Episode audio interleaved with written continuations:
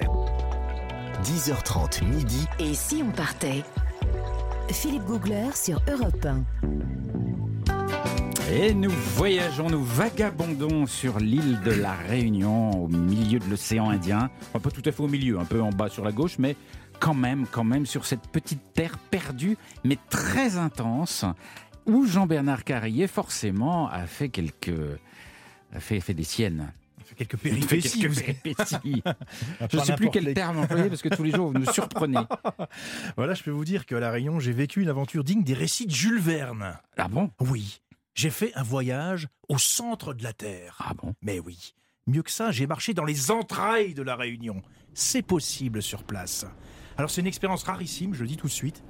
La Réunion est le seul endroit sur Terre, avec Hawaï, où l'on peut vivre une telle aventure. C'est quoi Alors j'espère que vous n'êtes pas trop claustrophobe, Philippe. Si Non, ça va. Ça le, va. le souterrain, ça me fait Bon, pas alors peur. moi. suivez-moi un petit peu Je, quand je- même. je spéléologue facilement. Ah ok, alors on va y aller ensemble. Alors cette aventure, je l'ai vécue dans le sud-est de la Réunion, dans un secteur qui s'appelle le Grand Brûlé, qui porte bien son nom parce que c'est là que se trouvent les immenses champs de lave solidifiés, le magma Ouais. solidifié. Donc c'est tout tout noir, c'est couleur charbon, un décor d'apocalypse, c'est au pied du volcan et au bord de la route nationale 2.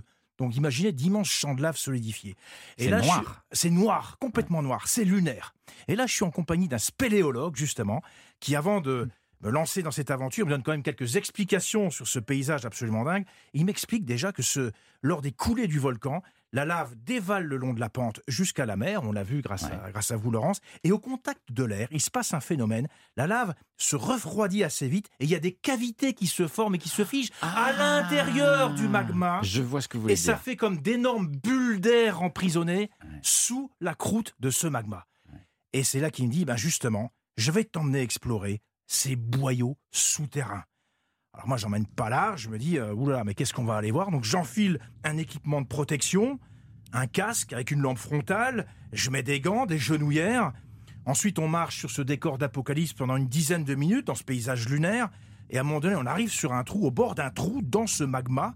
Et il me dit, bah, c'est là qu'on descend. Alors on se contorsionne, c'est une anfractuosité qui est assez étroite. Alors je, je me faufile dans ce trou, il fait tout noir. Je sens des appuis assez glissants, ça devient de plus en plus humide. On allume bien sûr la lampe frontale.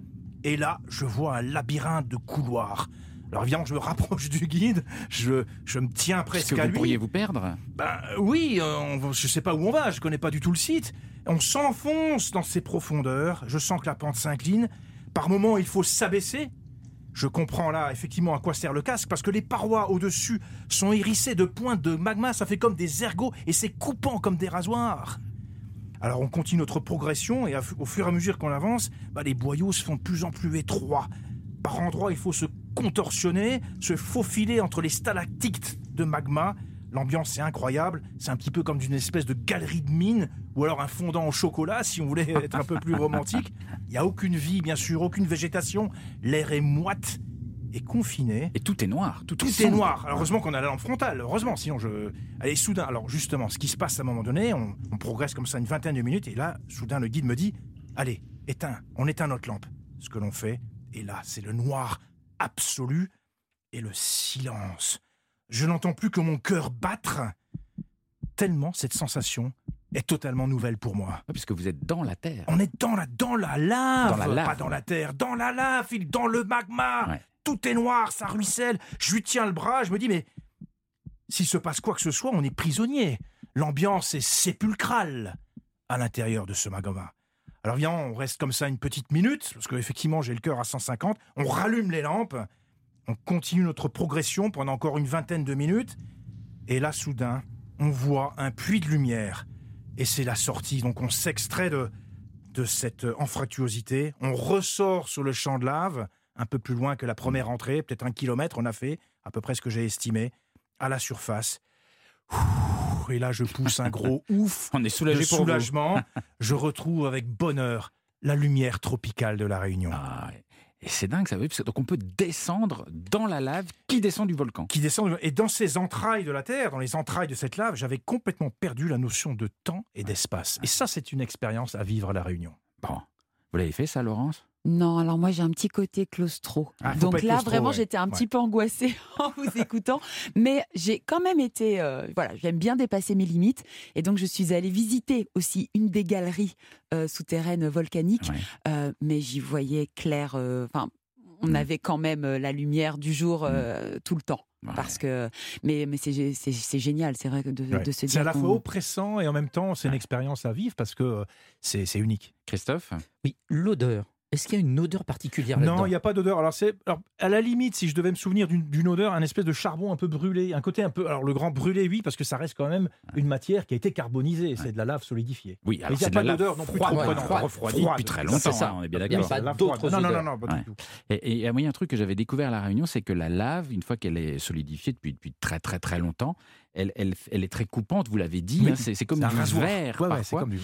Et euh, j'avais rencontré un gars qui, dans ses endroits, dans ses anfractuosités, jouait de la musique avec. Il faisait, parce qu'en fait, ça fait des, Ah, petits- ouais. des petites tiges de verre. Oui, donc il arrivait, il tapait sur, non pas sur des bambous, mais sur des stalactites de Ah, verre, de lave. Et euh, il jouait un peu de musique. Bon, c'était pas de la, c'était pas de la grande musique. Mais en fait, c'était marrant. Et il y avait un jeu avec ça qui était, qui était assez touchant. C'est une île fantastique, la Réunion, pour ça, parce qu'on peut faire beaucoup, beaucoup de choses sur très peu d'espace. Et si on comparait, ne, ne le prenez pas mal, euh, Laurence, mais les gens comparent toujours la Réunion et l'île Maurice. Alors, si, on a l'impression que c'est deux, deux, deux, deux cousines, mais qui se regardent un peu en chien de faïence. C'est quoi la différence entre les deux? Eh ben alors là, Philippe, Il y a je suis que des ravie différences. qu'on qu'on en parle. Je suis ravie parce qu'alors il n'y a pas du tout ni de compétition, Non ni, enfin, je vais parler euh, à mon niveau, mais franchement, je pense que les Réunionnais seront d'accord avec moi. Il n'y a pas de compétition et pas de, enfin, on va nous comparer. Ouais. Euh, souvent, c'est le touriste ou en tout cas l'étranger Ouais. quand il se pose la question où est-ce que je vais en vacances? Euh, effectivement, si on aime l'île Maurice à cette image de beaux hôtels, de belles plages, il y a les, il y a les îlots qui permettent d'aller faire comme ça des petites de prendre un catamaran, d'aller pique-niquer sur, sur un bout de caillou et puis de revenir. La Réunion, on l'a dit, c'est une île intense, verte, elle se mérite, donc on met les chaussures de marche, donc ça dépend des vacances qu'on veut. L'idéal, ce serait finalement de faire les deux. De un petit combo, deux. Ouais. et là, on a, on a tout. Et finalement, ce sera très diversifié. Et à la, à la Réunion, on ne verra pas la même chose qu'à l'île Maurice et inversement. Elles sont incroyablement complémentaires. en Oui, vrai. puis on les appelle les îles sœurs. Et puis on parlait de, de cousins, c'est ça. On va à l'île Maurice, on dit aïe aux cousins, aïe Mm. cousines. Euh, il y a- je crois qu'il n'y a qu'une heure d'avion en plus entre les deux. C'est vraiment à côté. Hein, Ah c'est oui, ça même pas une heure d'avion, Ouais, même, même pas Ouais. Et alors, moi j'ai entendu parler, mais alors je ne connais pas du tout. Je crois que c'est une île qui s'appelle Rodrigue, c'est ça? Alors, et, et alors, pourquoi, pourquoi on en entend parler de plus en plus de cette île? Je sais pas pourquoi on en entend parler, mais c'est très très bien qu'on en parle. Elle est aussi à découvrir. Elle est, euh, je pense, elle fait partie euh, Des mascareignes de- de, oui, la- des- de l'archipel. des Mascareignes et elle dépend un peu de l'île Maurice. Mhm. Euh, voilà, mais euh, c'est un peu la. On- Nous, on l'a décrit tout le temps un petit peu comme la Réunion il y a, il y a 100 ans, il y a 50 ans. Voilà, c'est un peu la Réunion longtemps, comme on dit. Ah, d'accord. Mm. Ah, il y a des choses à faire dans ce coin-là. Christophe? Oui, Rodrigue, c'est un petit paradis. Euh, ça fait partie de Ah, vous Maurice. connaissez? Ah oui, je connais très très bien. Moi, j'ai vécu à Maurice et Rodrigue pendant 7 ans, donc Ah. euh, entre les deux et la France. Donc, euh, et euh, ça fait 13 km d'est en ouest, 3 km du nord au sud. Et c'est un petit paradis isolé qui commence à s'ouvrir au tourisme. Euh, c'est juste magnifique. Et c'est là où j'ai connu pour la première fois le vrai silence Ah. dans la nature. C'est-à-dire qu'il n'y a pas de- il magnifique. n'y a pas d'oiseaux, il n'y a pas d'animaux, il n'y a rien Il y a, y y rien parfois, il y a juste le bruit du vent. Mm. Et euh, Rodrigue, c'est magique. Ouais. Au moins, Absolument là, à voir. Et donc, ça dépend. Ça dépend. si, si, si. Et ça dépend de l'île Maurice. Bah, et si on partait à Rodrigue alors Oui. Ah non, on reste à la. Réunion. Non, non, hein. Aujourd'hui, on reste à la On est à Réunion. la mais, Réunion. euh, C'est magnifique, Rodrigue. On est très très bien.